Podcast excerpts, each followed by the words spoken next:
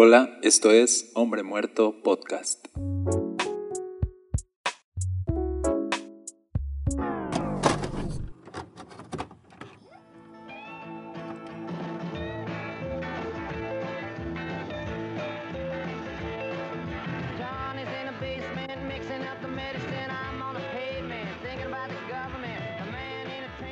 Hola, bienvenidos a Hombre Muerto. Estamos recorriendo Génesis juntos y hoy estamos meditando todavía en la vida de Abraham. ¿Recuerdas que cuando Abraham sale de su tierra para ir a la tierra que el Señor le había dado, dice que toma a sus posesiones y a su familia y dice, y Lot fue con él. Se le pegó Lot, su sobrino. Ahora vemos que Abraham regresa de Egipto y regresa con mucho ganado. eh, Dios empieza a prosperarlo mucho y entonces están viviendo en el mismo territorio eh, con toda esa prosperidad, él y Lot. Entonces se volvió un problema, se volvió un conflicto y es, y es a donde vamos a explorar hoy. Dice el capítulo 13, verso 5. Lot, quien viajaba con Abraham, también se había enriquecido mucho con rebaños de ovejas y de cabras, manadas de ganado y muchas carpas. Pero la tierra no era suficiente para sustentar a Abraham y a Lot si ambos vivían tan cerca el uno del otro con todos sus rebaños y manadas. Dice el verso 7. Entonces surgieron disputas entre los que cuidaban los animales de Abraham y los que cuidaban los de Lot. ¿Y cuál fue la solución? Dice el verso 8. Finalmente Abraham le dijo a Lot, no permitamos que este conflicto se interponga entre nosotros o entre los que cuidan nuestros animales. Después de todo, somos parientes cercanos. Toda la región está a tu disposición. Escoge la parte de la tierra que prefieras y nos separaremos. Si tú quieres la tierra a la izquierda, entonces yo tomaré la tierra de la derecha. Si tú prefieres la tierra de la derecha, yo me iré a la izquierda. Lo que sigue tú lo conoces quizá. Lot, eh, Lot elige la mejor parte, la que le pareció con mejor oportunidad para una mejor calidad de vida. Y Abraham de buena gana tomó la otra parte. Al final tú sabes que la parte que eligió Lot era Sodoma y Gomorra. Al final esa parte quedó destruida. Y bueno, esa es otra historia, la veremos después. Pero hoy hablaremos de conflictos, porque hay un conflicto aquí y dice Abraham, "A- este conflicto se está interponiendo entre nosotros y entonces Abraham busca una solución al conflicto. Y sabes, vivimos en un mundo caído, bajo un sistema corrupto, donde personas nos harán daño, donde tendremos conflictos, donde habrá disputas, desacuerdos, injusticias. Ha- Habrá muchas razones por las cuales podríamos acumular resentimientos y odio contra otras personas. Así es el mundo, así funciona. Este mundo es conflicto, esta vida es conflicto.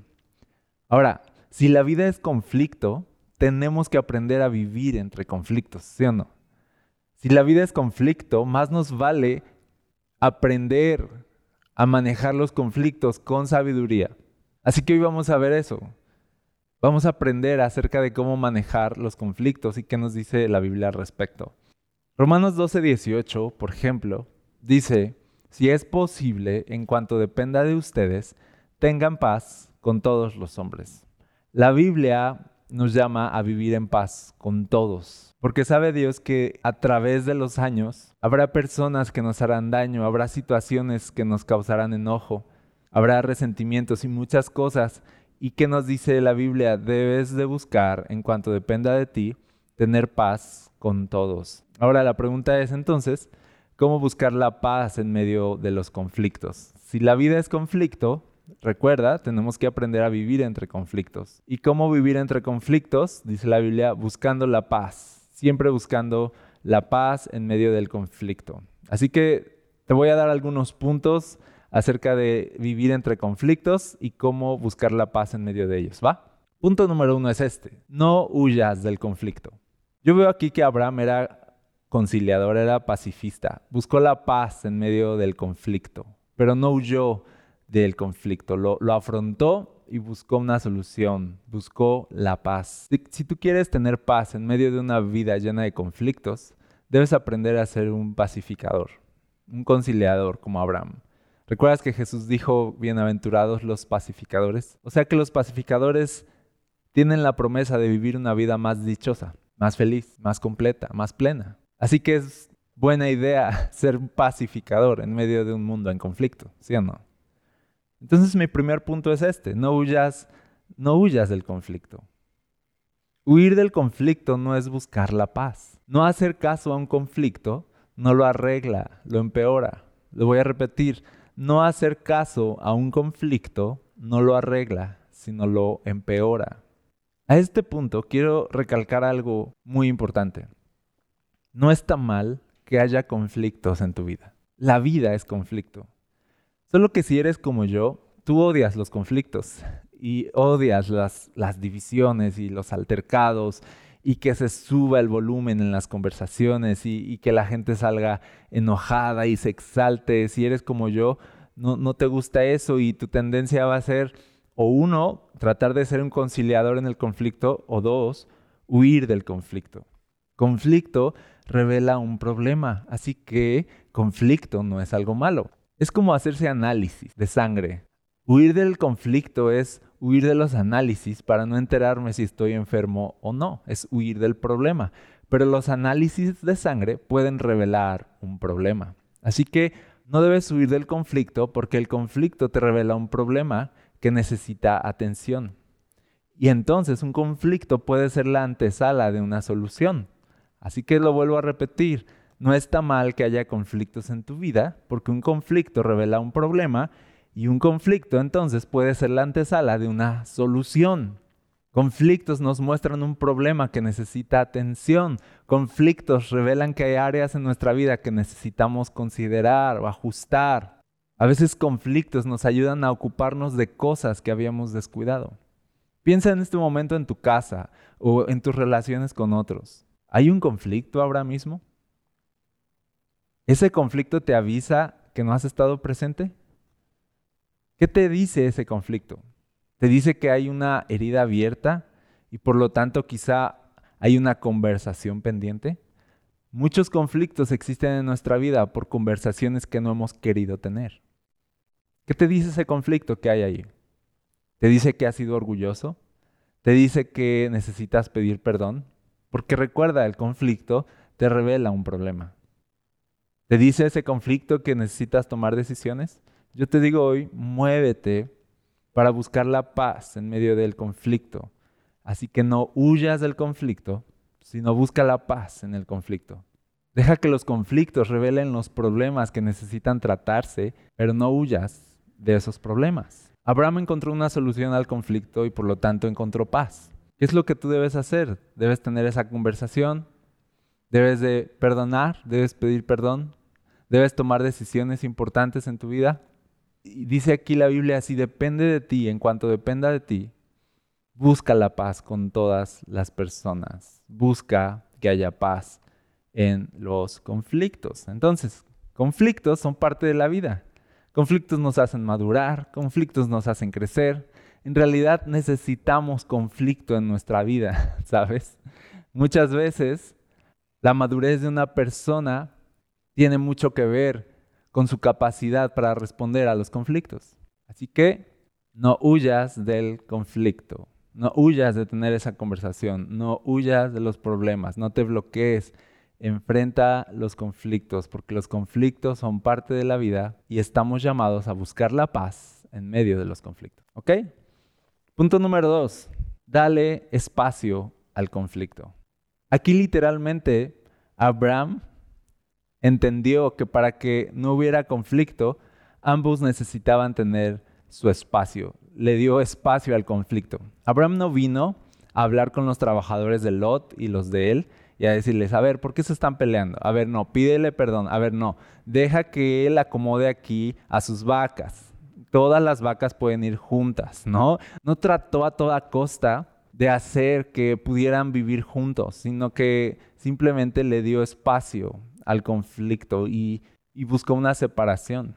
A veces los conflictos necesitan espacio, ¿sabes? A veces la solución al conflicto es en sí darle espacio al conflicto. Y no está mal buscar espacio. Eso no es huir del problema, es darle aire al problema. Te pongo un ejemplo. A veces mis hijos han tenido malos momentos donde a lo mejor están enojados por alguna situación no se hizo lo que ellos querían que se hiciera o cualquier cosa que los tenga molestos. Quizá tengan o no tengan razón, quizá es berrinche o quizá es algo válido, pero por estar enojados a veces dicen cosas que no deben o tienen actitudes malas contra mí. Y la verdad como padres tendemos a reaccionar a las reacciones, respondemos con malas palabras o actitudes igual de malas y el problema se hace más grande. He descubierto, con el paso de los años, no es un gran descubrimiento, yo lo sé, pero he descubierto que cuando ellos están teniendo un mal momento, no necesito intervenir para tratar de forzarlos a que cambien su actitud, sino necesito a veces solo darles espacio, dejar que el problema respire, dejar que pase el enojo, no reaccionar a una reacción, sino responder a las reacciones con sabiduría. A veces responder a malas reacciones con sabiduría es darle espacio al conflicto. Quiero decir, deja que pase el enojo. Por ejemplo, no trates de arreglar enojado las cosas, porque te voy a decir, si alguien está enojado, lo mejor es dar espacio y hablar después. Si estamos enojados, lo mejor es poner una pausa y hablar después, porque el enojo no arregla conflictos, sino los empeora. A veces el enojo comienza conflictos, ¿sabes? El enojo no ayuda mucho en esta tarea que tenemos de buscar la paz en una vida llena de conflictos. Aprender a no enojarnos, aprender a calmarnos, aprender a respirar, aprender a dar espacio a los conflictos, es movernos con sabiduría en medio de un mundo lleno de conflictos. Entonces, le doy espacio a mis hijos, le doy espacio a ese mal momento, dejo que el problema respire. Después he visto que el problema no era tan grande. Después con calma se pueden hablar las cosas y al final las soluciones son mucho más sencillas de lo que parecían. Porque no todos los conflictos son algo serio a veces. Es solamente como dar espacio a ese mal momento. Pero entiendo que a veces el conflicto es algo serio, ¿sabes? Por lo tanto, el espacio que le damos al conflicto a veces debe ser permanente. En el caso de Abraham y Lot fue darse un espacio permanente. No fue de, de, bueno, ve a tu casa, yo a la mía, mañana hablamos, sino fue de, vamos a tomar una decisión importante por la paz de ambos. A veces dar espacio al conflicto no es algo temporal, sino permanente. El divorcio, por ejemplo. ¿Sabes que a veces se fuerza a las personas a que permanezcan en una relación de maltrato y abuso solo porque creemos que como, cristianos estamos llamados a soportar una vida así? Decir de, ¿sabes qué? Jesús también fue maltratado, Jesús también fue humillado. Así que tú estás llamado a tomar tu cruz y dejar que te peguen, dejar que soportar el abuso, soportar la humillación también de la persona que se supone tendría que hacer tu vida dichosa. Eso es una contradicción, ¿sabes? Porque la Biblia dice que el matrimonio Dios nos lo dio para que seamos felices. Ahí lo dice. Que el matrimonio es algo que Dios nos da como un regalo, dice como un alivio en Eclesiastés a toda la penosa carga que se nos da bajo el sol de vivir en un mundo caído como este. Dice, bueno, Dios te da tu matrimonio, Dios te da tu pareja para que la disfrutes, es un regalo de Dios, es, una bendición. Dice, cuando hayas esposa, hayas el bien, eres bendecido por Dios.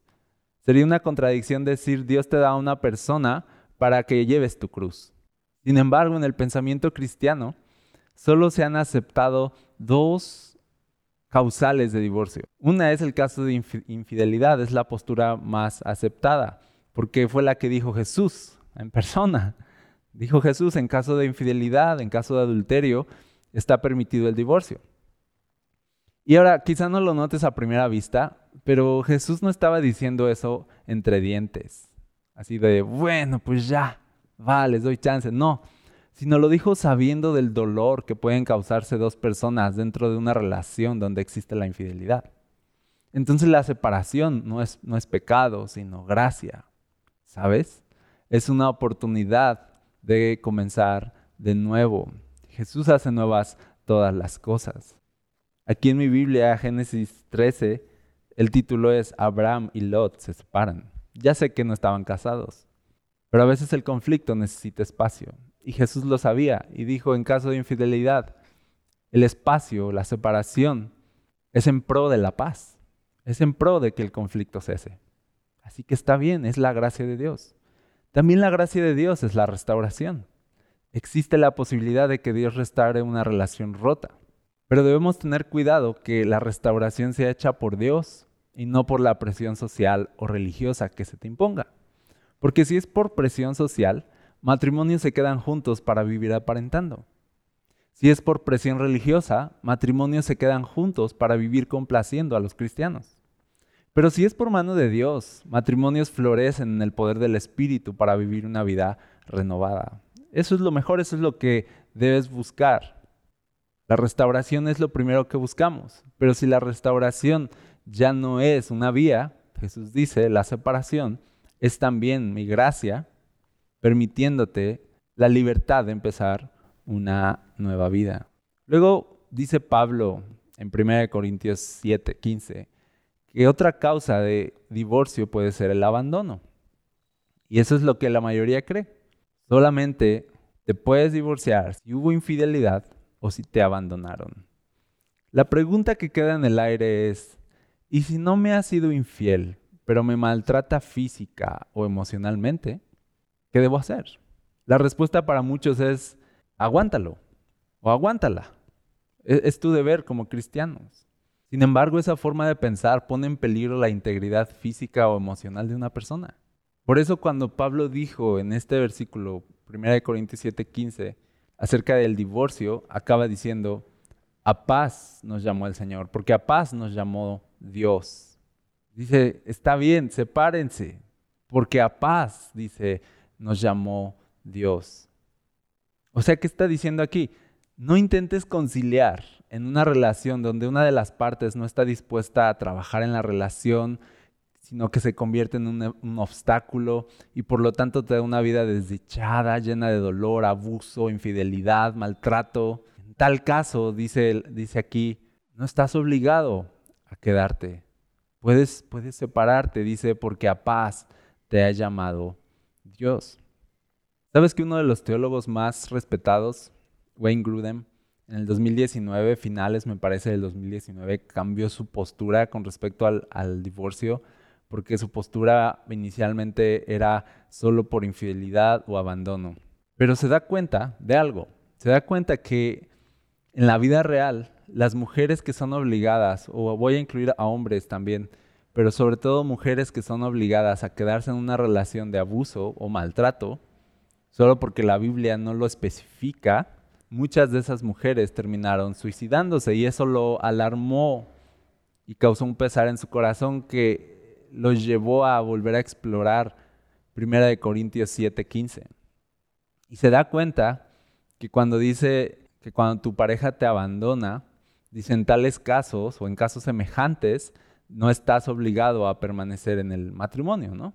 Se da cuenta que esta palabra en tal caso o en casos semejantes, en su contexto original, no se usa para mostrar un asunto específico como abandono y ya, sino se usa como para dejar el menú abierto, como decir abandono o todas aquellas cosas que puedan significar un impedimento para que el matrimonio se viva de una manera dichosa. Es aquí cuando él dice, aquí entra el abuso, porque Dios no nos llamó a vivir bajo el maltrato, nos llamó a vivir en paz, dice. Y Dios no diseñó el, matrimonio para que sea la, la, prueba de nuestra fe, para que fuera la cruz que debemos llevar, ¿sabes? Ese es un pensamiento antibíblico. Tu matrimonio no debe ser tu cruz, no es la cruz, es recompensa. Matrimonio no es el diablo poniéndote el pie, matrimonio es algo divino. Por lo tanto, si hay un impedimento voy a decirlo así, poderoso, que haga que el matrimonio no pueda llegar a la intención original de Dios, que era darnos dicha y darnos gozo, y que pudiera ser una expresión del amor de Dios unos con otros, entonces se pueden considerar dos cosas. trabajar en la restauración o de no llegar a una restauración, la separación. Te digo algo, si eres cristiana y estás en una relación con un hombre que te golpea o abusa verbalmente de ti, no tienes por qué vivir así. Dios te ha llamado a la paz. Busca ayuda. Dios no quiere eso para ti. Quizá te han vendido esa idea, sopórtalo. Deja que te humille. Aguanta la agresión. Aguanta esos golpes. Así aguantó Jesús. No, no, no, no te creas eso. Dios no te ha llamado a vivir una vida así.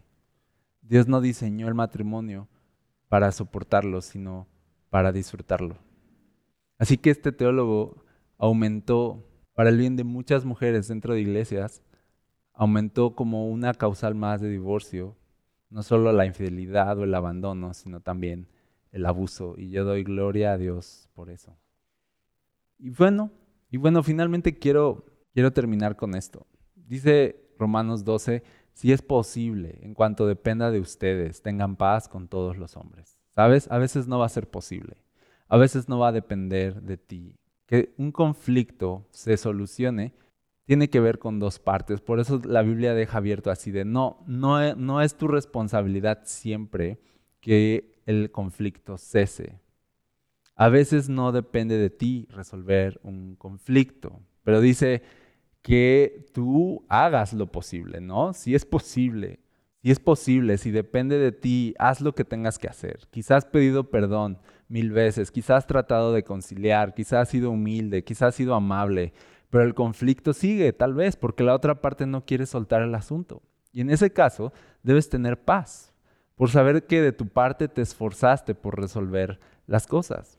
Abraham en este caso se dio la oportunidad de decidir por la mejor parte de la tierra con tal de que el conflicto cesara. A veces para terminar un conflicto debes estar dispuesto a perder, a sacrificar, a sufrir injusticias a veces. Pablo les decía que era mejor sufrir el agravio a despertar un conflicto. Me refiero a, asuntos menores, no como lo que planteé anteriormente acerca del abuso. Pero a veces son asuntos menores, en los que bien podría sufrir el, el agravio. Abraham bien, podría, bien podía ceder la mejor parte del terreno, pero vivir en paz. No era gran cosa. A veces necesitas perder batallas porque no son gran cosa, ¿sabes? A veces necesitas perder batallas para no perder amigos. Le dice Abraham a Lot, somos familia, le dice, somos familia, no vamos a dejar que esto nos separe, toma lo que quieras. Eso es buscar paz en medio del conflicto. Así que voy a dar un, un resumen rápido y me despido. Estamos llamados a vivir en paz en medio de un mundo lleno de conflictos. El primer punto fue, no huyas del conflicto. El conflicto te revela un problema que necesita atención. A veces el conflicto es la antesala de una solución. Conflictos van a revelar qué áreas en nuestra vida necesitamos considerar o ajustar. Por lo tanto, conflictos nos harán madurar y nos harán crecer. No huyas del conflicto. También a veces necesitas, punto número dos, darle espacio al conflicto. No reacciones a una reacción, responde a las reacciones con sabiduría. Dale aire a los problemas, deja que pase el enojo. No trates de arreglar las cosas enojado. Da espacio y habla después, porque el enojo no arregla conflictos, sino los empeora y a veces los ocasiona. Esto en el caso de, los, de que los conflictos no son algo serio, pero si son algo serio, a veces el espacio que debes dar al conflicto no es temporal, sino permanente.